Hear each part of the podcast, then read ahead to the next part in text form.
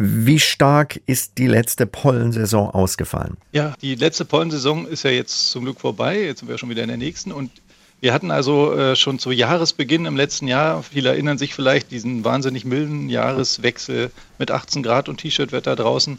Da mhm. hatte die Pollensaison unmittelbar zum Jahreswechsel eingesetzt und auch schon im Südwesten mit hohen Konzentrationen an Haselpollen. Das war auf jeden Fall ein Novum in der Messgeschichte. Äh, Haselpollen treten zwar immer wieder mal auf, schon zu Weihnachten oder um den Jahreswechsel. Das ist jetzt nicht mehr so ungewöhnlich, aber dass es gleich so hoch ging am Anfang des Jahres, das war echt neu und äh, auch verwunderlich, dass es so schnell gehen kann, dann doch, wenn es dann eben so mild wird. Und ähm, dann hatten wir aber vielleicht zu sagen, die Hasepollen-Saison insgesamt war recht stark letztes Jahr, die zweitstärkste in den letzten 23 Jahren. Und die äh, Birkenpollensaison, die Erlenpollensaison danach, wo ja auch viele Allergiker leiden unter den Pollen, die war dann aber nicht mehr so stark. Also die war unterdurchschnittlich, da konnten sich die Allergiker vielleicht nicht gerade erholen, aber sie waren nicht so stark betroffen wie in anderen Jahren.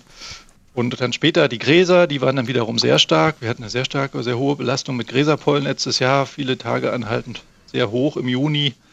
Da haben wahrscheinlich auch einige stark gelitten, die an Gräserpollenallergie leiden. Und dann später kommen ja noch die äh, Pollen der krautigen Pflanzen wie Beifuß, Ambrosia. Da war das eher ein durchschnittliches Jahr. Da war jetzt nicht so viel Bewegung. Das ist sowieso nicht so hohe Pollenkonzentrationen, wie sie jetzt durch die Baumpollen entstehen. Und was erwarten Sie für dieses Jahr?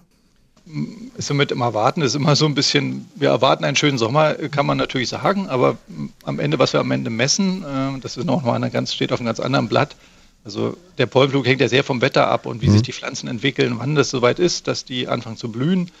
Wie zum Beispiel die Birke, die wissen wir ja, die ist so eigentlich so ein Aprilbaum, der blüht meist im April, aber wenn der März jetzt auch so mild sein würde wie der Februar, dann würde sie auf jeden Fall schon im März anfangen zu blühen. Und da musste man sogar im März vielleicht unter Umständen schon mit starkem Birkenpollenflug rechnen. Wenn der März jetzt dagegen winterlich werden würde, was wir einfach noch gar nicht voraussagen können, nicht wissen, dann würde es der Birke sicherlich dauern bis im April und äh, dann würde der Pollenflug eben später einsetzen. Von der Menge her ist es auch schwierig zu sagen, weil die Kätzchen sind vielleicht zu sehen schon an den Birken. Dieses Jahr ist mehr als letztes Jahr, also es könnte theoretisch eine stärkere Saison geben. Aber da muss ja auch das Wetter wieder stimmen, wenn die Birkenpollen dann fliegen äh, also im April oder beziehungsweise schon im März, wenn es dann regnerisch ist jeden Tag und äh, nicht so Wind, also die Pollen können sie nicht gut verteilen, dann ist auch nicht mit viel mit Pollenflug. Und wenn dann noch ein Sturm hinterherkommt, der die Kätzchen von den Zweigen reißt, sodass sie gar nicht mehr so viel Pollen in die Luft bringen können, dann kann der Pollenflug auch abrupt abbrechen, äh, die Pollensaison dann eben frühzeitig beendet sein. Also all das ist möglich. Wenn Sie auf die Veränderung der vergangenen Jahre schauen, dann äh, würden Sie wahrscheinlich sagen, das ist alles auch Zeichen des Klimawandels, oder?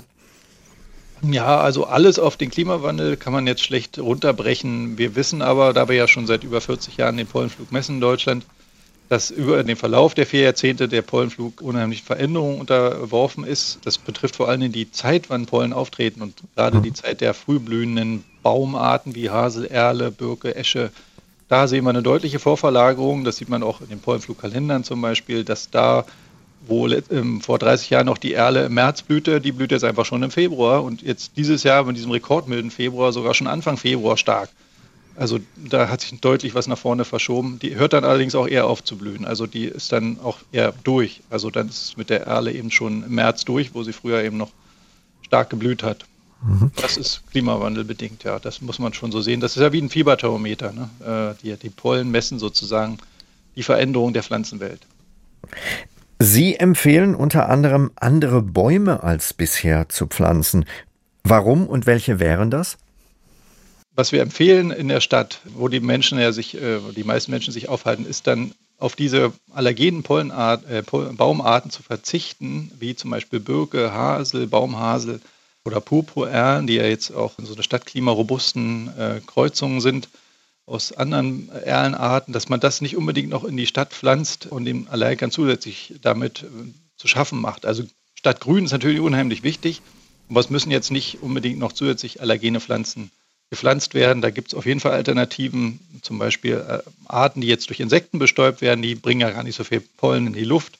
Da gibt es ja durchaus sehr harmlose Arten, wie zum Beispiel, sagen wir mal, den Ahorn, Spitzahorn, Bergahorn, Feldahorn die blühen ja schön mit gelben Blüten und locken die Insekten an, aber bringen ganz wenig Pollen in die Luft. Oder Zierobst, Gehölze machen auch sehr schöne Blüten. Die schaden den Allergikern zum Beispiel überhaupt nicht. Da würde man dann eben den Allergikern was Gutes tun in der Stadt.